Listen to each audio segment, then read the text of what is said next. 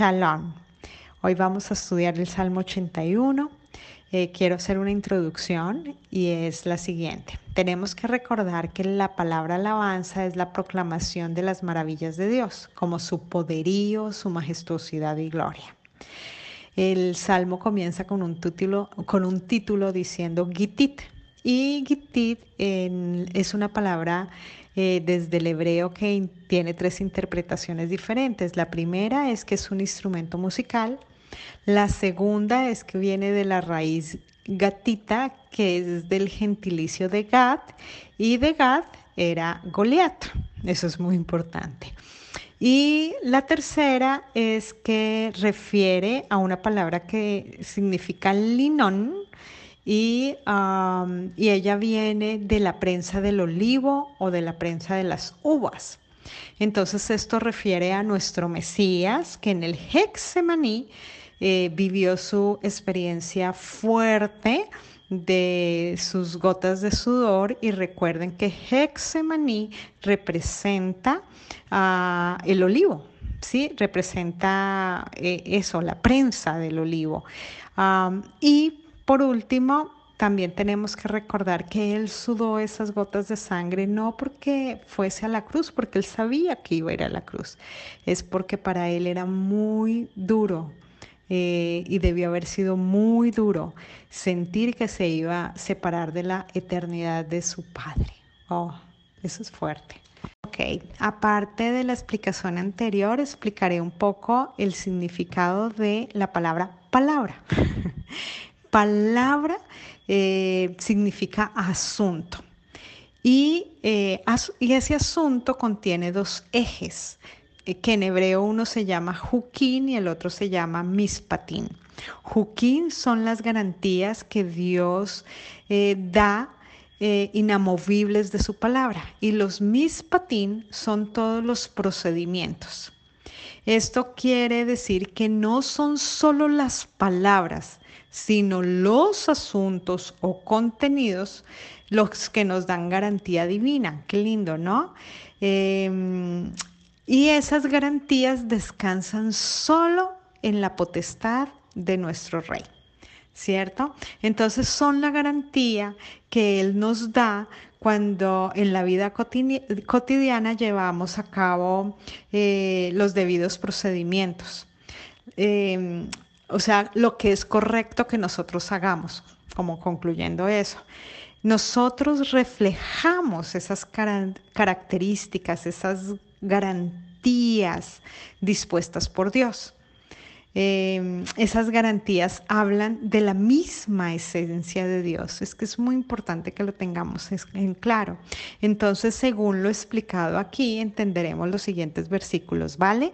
Y Empiezo así. En el versículo 1 dice, ya sea que estés triste o feliz, Dios es el único que tiene la capacidad de intervenir a favor nuestro. El primer versículo nos invita a como a cantar con gozo a Dios para que recibamos de su magnificencia ya que Él es el único que tiene poder de intervenir o determinar cualquier cosa a favor de nosotros como su pueblo. Ya sea que estemos alegres o tristes, eso se lo debemos expresar a Dios. No podemos contener eh, las, las sensaciones, así sean de tristeza, debemos expresarlas, ya que Él es el poder multiforme y multifuncional de, de, poder intervenir a favor eh, de nosotros. ¿Listo? Como lo acabamos de ver con la palabra Juquín. ya me entendieron por qué era importante revelarla, como la garantía de su poder. Eso es Juquín, la garantía de su poder. Y, ah, y el versículo siguiente dice, hagan un sonido de júbilo por el Dios de Jacob. Entonces nos está invitando a proclamar la libertad gracias al Dios que tenemos. La libertad solo viene de Yeshua HaMashiach. Los únicos que viven y saben que es libertad somos su pueblo. pues sabemos que libertad es estar fuera de un sistema de consumo y gracias a estar fuera recibimos esa libertad. Si lo ven, es hermosísimo. Libertad no la da cualquier deidad, la da nuestro Dios. Por ello hay que revisar qué deidad le estás dando júbilo, porque si es otra deidad, no tendrás garantía de libertad. Es así de sencillo. No nos damos cuenta, pero nosotros adoramos a veces dioses sin darnos cuenta. Dios dinero, eh, Dios alimento, Dios vestimenta. Entonces, eso no da libertad, eso no tiene garantía de libertad. Nuestro júbilo es debido a Dios y Él es el único que nos da la garantía. Por eso dice, escucha Israel, Yud, Hei, Hei, uno es, es un solo Dios. Y Yud, Hei, Hei significa el que es, el que fue y el que será. Bueno, seguimos en el versículo 2, dice, levanten una melodía y traigan lo mejor y delen al pandero y a la lira con el arpa toquen en el nuevo mes de shofar.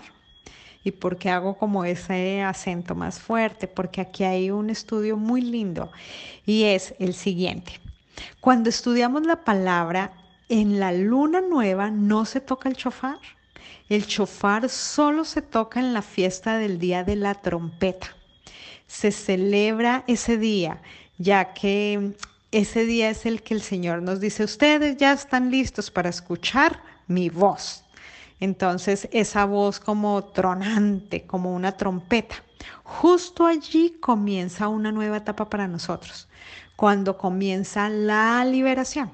Para entender este versículo, eh, entonces quiero em, enseñarles o, recordarles eh, las siete fiestas del Señor para que así tome más lugar.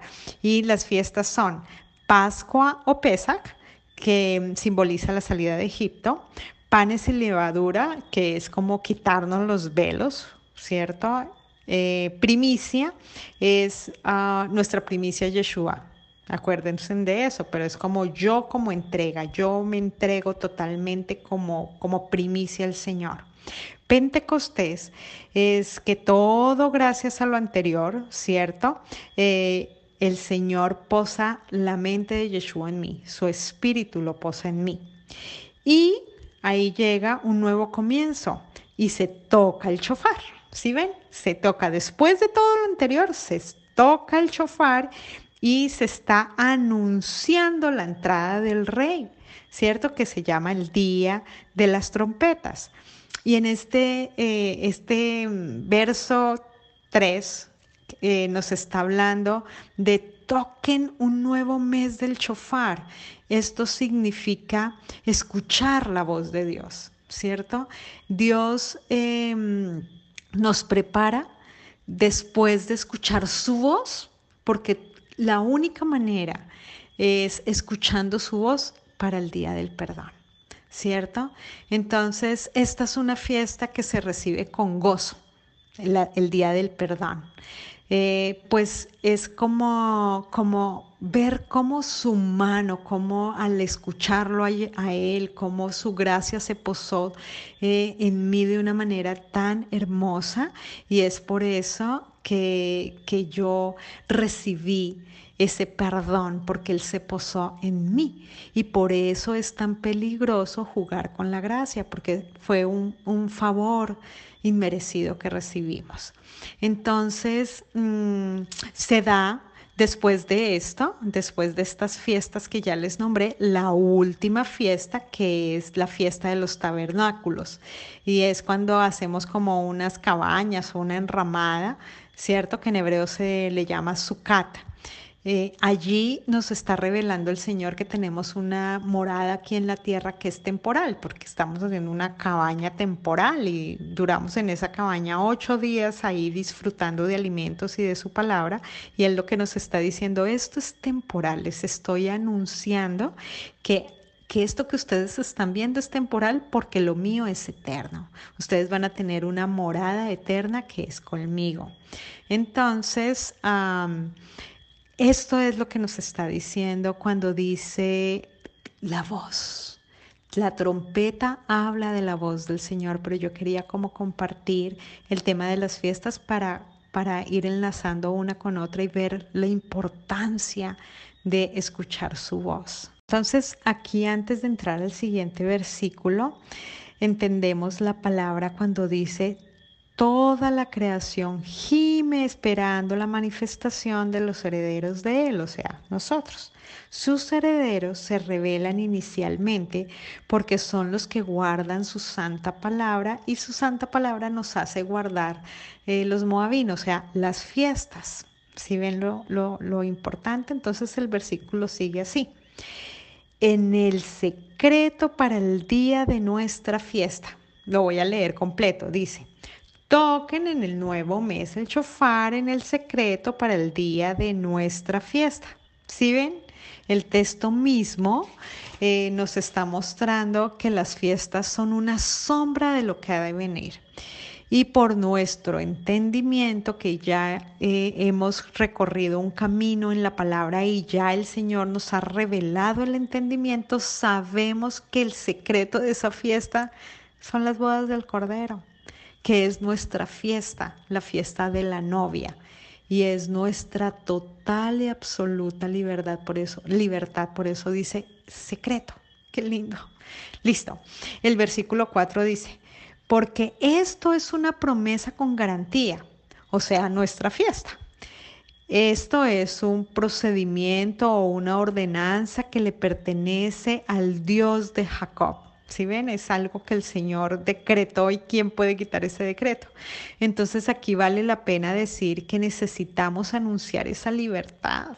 Nosotros somos ese chofar de Dios, somos esa voz de Dios que suena y trae a otros, ¿cierto? A esa libertad para que puedan deleitarse en el perdón y en la confianza de su morada eterna. Esto es muy lindo. Nosotros estamos llamados a traer a otros a ese reconocimiento de perdón y a creer en esa eternidad, en esa morada eterna con el Señor. En el versículo 5 dice, esto lo puso como un adorno o testimonio en José cual él salió sobre la tierra de Egipto. Aquí vamos a empezar a hablar de algo muy lindo y es que vamos a empezar a recordar a José, ¿cierto? Recordemos que, que José llegó como esclavo a Egipto y que antes de ser vendido, él era servidor de sus hermanos y sus hermanos eran mayores que él y eran los hijos de las siervas de Lea y de Raquel. Eso es importante que lo sepamos. Entonces el versículo nos dice esto, eh, tema como, voy a volverlo a leer. El versículo es tan importante que vale la pena volverlo a leer. Dice, esto lo puso como un adorno o testimonio en José, el cual salió sobre la tierra de Egipto. Entonces, ¿qué puso el Señor sobre José? Puso anillo, collar y ropa real. Y puso a José sobre Egipto. Entonces esto nos está mostrando que Dios lo vistió y le dio autoridad sobre Egipto. Pero cuando lo hizo? Cuando entró en libertad, ¿cierto? Cuando le dio un nuevo comienzo. Ese es el toque del chofar, un nuevo comienzo. Eso lo leemos de las vestiduras de José en Génesis 41, 42. Y el versículo sigue así. Oí lenguaje que no conocía o de no conocimiento, dice así. Entonces, aquí quiero que entendamos lo siguiente.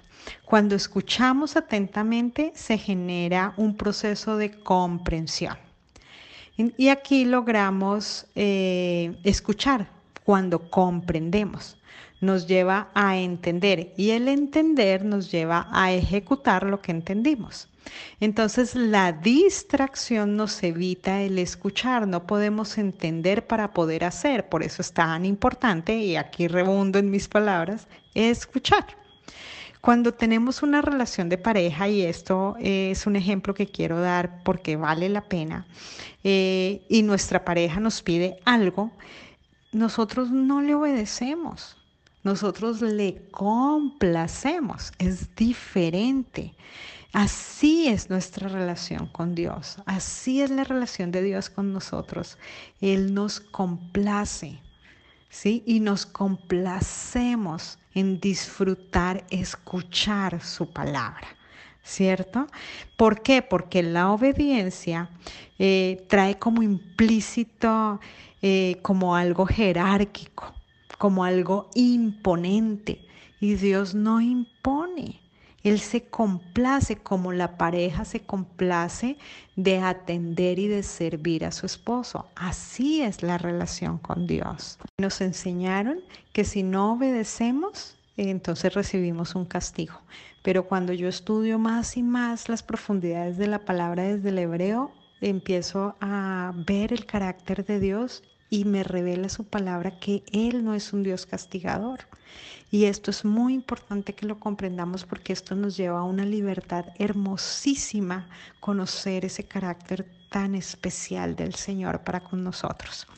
Voy a retomar con lo de José. José eh, nos muestra eh, como a Jesús. Cuando tú estudias a José, te das cuenta del el carácter de Jesús y el paralelismo que hay entre él y Jesús. Vale la pena estudiarlo para comprender muchos lineamientos de libertad, de cómo nos saca de la esclavitud a la libertad. Y ah, el Señor nos está mostrando que Él es el que establece a José en libertad y lo pone sobre un nuevo gobierno. Entonces Dios nos está diciendo, tu libertad está bajo mi poder. Así nos dice Dios. Y cuando dice el texto, eh, un lenguaje que no entendía, nos está diciendo, hay una libertad que yo aún no conozco. Hay una libertad que yo aún no entiendo. Y esta es estar en ti, en gloria, en la manifestación de tu poder en mi vida. Entonces, aquí vamos a entender varias cosas. Cuando José estaba con Jacob, se podía creer que él era libre, pues era el hijo amado, ¿cierto? Cuando José estaba en la casa de Potifar, él lo puso sobre todos sus bienes, entonces podríamos pensar que era libre. Cuando estuvo en la cárcel, él estaba sobre todos los presos, entonces podríamos pensar que estaba libre, pero no, no era así, él no era libre. Él fue libre cuando Dios le puso el anillo, el collar, el vestido de lino, ahí sí estuvo totalmente libre.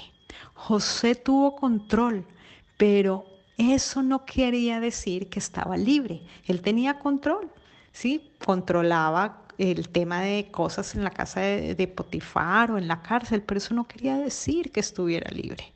Por eso Yeshua dijo, solo si yo los libero, seréis verdaderamente libres. La libertad que Dios da no la podemos confundir con la comodidad que sentimos. Es diferente totalmente. Entonces reitero, la libertad que Dios da no la podemos confundir con la comodidad que a veces sentimos. ¿Qué fue lo que le pasó a Israel cuando llegó a desear volver a Egipto? Anhelando algo que ya habían vivido, ya sabían sus duras tareas, pero no las veían, porque la aflicción del desierto, que era para libertad, les hizo anhelar nuevamente su paso a la esclavitud, terrible, su pasado de esclavitud más bien. Entonces, obviamente, el desierto era para ellos peor que Egipto. Imagínense, Egipto tenía todo, eh, ellos tenían en Egipto todo lo material, todo lo sensorial. Y el desierto tenía la libertad y ellos preferían lo material y lo sensorial que la libertad. La verdadera libertad es eh, desagradable para la carne. Por eso es que la carne pelea, pelea y pelea porque no se quiere acomodar a la libertad porque la carne es esclavitud. Versículo 6 dice, yo aparté la carga del hombro de él y sus manos del caldero las hice pasar. Según los historiadores, se refiere a los calderos donde se fundían los, metales, perdón, los metales allí en Egipto. Entonces esto nos muestra dos cosas que José tenía trabajo fuerte o que Dios no lo dejó pasar por ese trabajo fuerte. Yo creo que Dios no le permitió pasar por trabajo fuerte, porque, porque Dios no permite que sus hijos carguen tan demasiadas cargas como insoportables, como difíciles de llevar. Dios nos permite pasar por dificultades, pero Él dice que no nos pondrá eh, cargas más fuertes de las que podamos llevar. Entonces, eso hay que recordarlo. Y aquí lo bonito que debemos también recordar es que la palabra dice que Dios estaba todo el tiempo con José. O sea, Dios está todo el tiempo contigo y conmigo, porque Él lo ha dicho en su palabra y eso debemos de confiar. En el versículo 7 dice, en la angustia clamaste y yo te puse de primero. Entonces, el primero, esa palabra, el primero, eh, se refiere a en la primera línea, en la primera fila. Él nos muestra que el pueblo iba adelante y los egipcios iban atrás. De primero, siempre, el primero. Y después dice en el mismo versículo, te respondí en el escondite del trueno. impresionante. Escondite de trueno es el monte Sinaí. Yo no lo sabía cuando supe dije, claro, dice que, que hablaba con truenos, donde dio su palabra. Y Dios estaba en el secreto del Sinaí, ¿sí? En el escondite del trueno. Y sigue el versículo. Y te lo demostré en el agua de María constantemente. Acuérdense que le llamaron el, agua de la rencilla, porque allí pelearon, ¿no? En todas, la, en todas las estreches que nosotros tengamos, eh, Él ha estado allí, porque Él lo prometió y Él lo cumple, ¿cierto? Em, porque Él ah, nos prueba, y en esa prueba es para llevarnos a, no, Él, él no nos prueba porque, porque Él tenga que conocernos, es para que nosotros nos conozcamos, es para que nosotros sepamos qué contenemos, qué, qué nos puso Él dentro de nosotros. Entonces Él permite eh, la prueba, Él permite la estar en esa estrechez para que nosotros revelemos los contenidos que Él dispuso en nosotros. Versículo 8 dice, escucha pueblo mío, Shema Israel, escucha pueblo mío, has estado distraído, nos está diciendo el Señor, oyendo un montón de cosas, eh, la inmediatez te lleva a escuchar a otras voces. Escucha significa escúchame solo a mí. y dice eh, el versículo, yo daré testimonio contra ti si me escucharas. Entonces, dejar de escuchar eh, lo que no contiene eh, la palabra de Dios es dejar de tener claridad. Eso es dejar de tener claridad, es dejar de ver la luz. Por eso solo podemos escuchar los contenidos de su palabra. Em, en el 9 dice, no habrá dentro de ti Dios ajeno. ¿Sí ves? Y dice, en el hebreo dice, dentro de ti Dios ajeno. Entonces, esto lo que nos dice es, no estará dentro de ti un espíritu extraño. Tenemos que revisar qué, qué contenidos aún están ah, revelando algo que no viene de Dios, algo que no sea de nuestro Dios dentro de nosotros debe estar solamente el carácter de Yeshua. Y sigue así el versículo. Y no te vas a inclinar a una potestad extraña. ¿Sí ven? Esto nos está diciendo, si no lo conoces, no lo dejes entrar.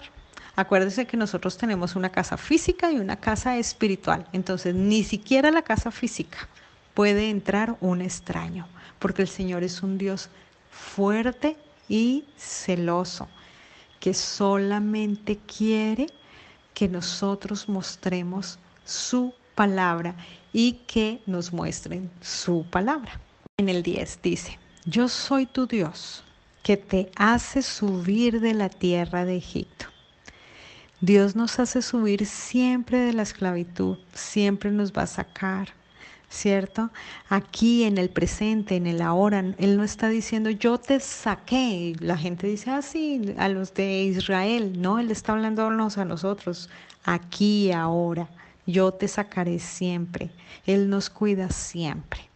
Y en el versículo sigue, abre la boca y yo la llenaré. Es tan sencillo. Cuando el Espíritu de Yeshua está dentro de nosotros, nosotros hablamos y se dan las cosas porque Él dice, yo estoy dentro de ti. Abre la boca y yo la llenaré. En el versículo 11. Y no escuchó mi pueblo mi voz, e Israel no se agradó de mí. Fuertísimo en el 12. Yo entonces le despaché en los impulsos de su corazón, que andasen en sus propios consejos. Versículo 13. Oh, si mi pueblo, oh, es como una exclamación, oh, si mi pueblo me escuchase, si Israel andase en mis caminos. Impresionante. Dios es tan bello que no nos deja a tal punto que si no le escuchamos nos deja en el desierto, así como dejó a Israel, los dejó en el desierto, él no los hizo volver a Egipto, él los dejó en el desierto y dice que esa generación que no lo escuchó no entró a la tierra prometida. Eso es muy importante que lo entendamos, es muy fuerte, pero es muy importante. En el versículo 14, aunque por un poco de tiempo sus enemigos estén allí, yo lo pediré y contra sus adversarios yo pondría mi mano. Versículo 15. Los que son aborrecedores del Señor le vendrían a adular, pero el tiempo de ellos no es para siempre. Gloria a Dios. Y en el versículo 16, y aquí terminó, en cambio a Israel yo le daré a comer del grosor del trigo, de la miel de la roca yo le saciaré. Así termina la palabra. Y entonces vamos a, revelar los significados. La roca, ya sabemos que es la instrucción. Y la miel es el símbolo de la libertad que nos da Yeshua HaMashiach, por eso es que eh, nos pone miel, ¿cierto? Comemos la, piel la miel, perdón, comemos la miel y se nos aclaran los ojos. Entonces, lo que nos está diciendo es, yo voy a saciarte con la libertad que emana de mi instrucción, que es mi palabra, que es Yeshua HaMashiach dentro de ti. Shalom, shalom.